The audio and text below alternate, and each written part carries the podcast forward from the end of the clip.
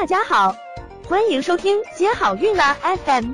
如果你正在准备孕育宝宝，却不知道怎么科学备孕，或者正和试管婴儿打交道，都可以来听听我们的好运大咖说。大咖说什么？说说怎么轻松接好运。那么第六个饮食的误区呢，就是吃深度加工的食品。那现在我们大家去超市里看一下呢，发现超市里卖的很多东西呢。很多食物呢都是深度加工的，比如说鱼丸、肉丸，那里面呢可能都会有，不光有淀粉呢，可能也有肥肉，还有一些添加剂，因为加了添加剂，可能味道比较好嘛。那还有沙拉酱啊、果酱啊、各种酱这些肉酱这些，还有饼干、蛋黄派，另外呢还有蜜饯类、泡面啊，嗯，罐头火腿啊，这些油脂也很多，还有方便的各种方便的食品啊。那这些食品呢，是可以给我们的生活提供方便，但同时他们的食品添加剂真的是太多了，而且防腐剂也很多。那摄入这些呢，对我们的身体状况都是很不好的，不仅会刺激血糖、胰岛素，有些还会刺激到我们的免疫系现在有很多小朋友从很小的时候就开始喜欢去超市吃各种小食品。其实这样是非常影响他们的身体状况的。大家知道，嗯，说一句题外的话，现在小朋友得白血病的发病率也很高。其实这些和吃这些小食品、喝饮料都是有很密切的关系的。所以从备孕阶段，我们就要让妈妈的体内的环境不要有这些东西，尽量减少这些食品。那下面讲的一个饮食的误区呢，就是饮料当水喝。那厦门马上就要到夏天了，天气都很热。那走在路上真的是很口渴，口渴。但是大家一定要有这个观念，渴了就买矿泉水喝，或者是纯净水喝，或者是茶水，但是一定不能是饮料，因为你看饮料的包装盒上面都会写着它加了，嗯，各种各样的，咱先不说添加剂，光糖分肯定都是很高的，所以这个是对我们的卵子质量是很不好的。嗯，就忍一忍，一定不要来喝饮料，而且喝饮料。也是非非常容易变胖的。嗯，第八个饮食的误区呢是饮食过多或者过少。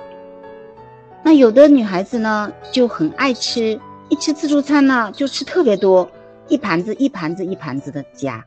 那嗯，有一些呢网上甚至有自助餐的攻略，说是怎么吃呢我们才能吃的更多。那这种呢吃的过多，会加重消化系统的负担，而且很容易囤积多余的脂肪。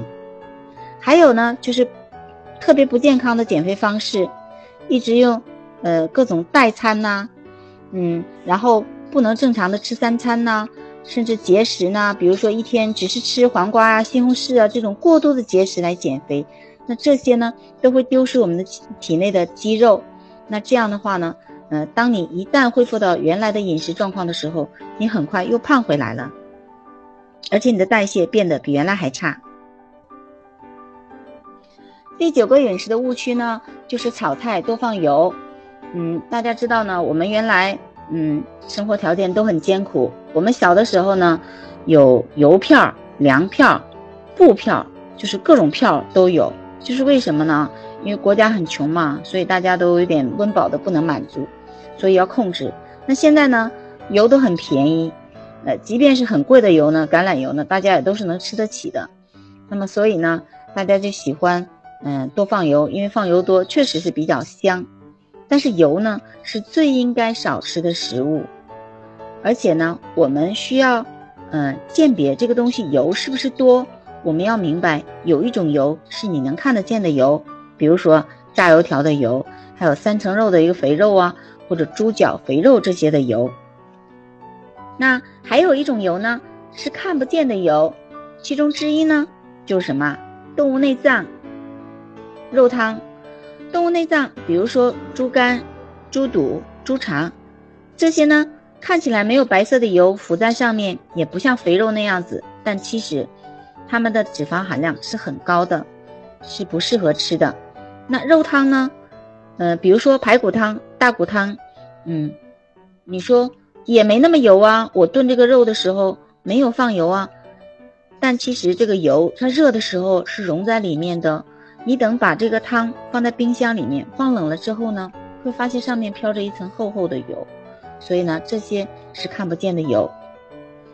第二种看不见的油呢，是加工食品里面的油。那它加工过程中呢，放了油，你看着似乎不油，但实际上里面的油脂很多。比如说，呃，各种火锅料啊，嗯，鱼丸、肉丸啊，还有火腿呀，这些油，还有像超市里卖的水饺啊，这些也是很油的。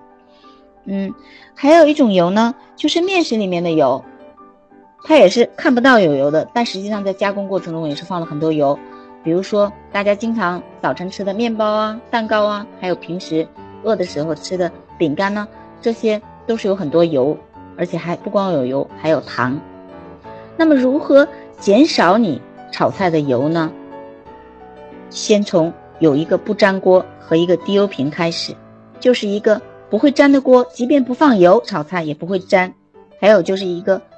倒油的瓶子，有一种油瓶呢，就是那个口特别特别细，那往出倒油呢都是特别特别小的那种小溜，所以你倒很久，实际上也倒不出多少油来。那你用了那个油瓶之后呢，自然就习惯于炒菜少放油了。可能一开始不适应，过段时间就适应了。想了解更多备孕和试管的内容，可以在微信公众号搜索“接好运”，关注我们，接好运。让怀孕更容易。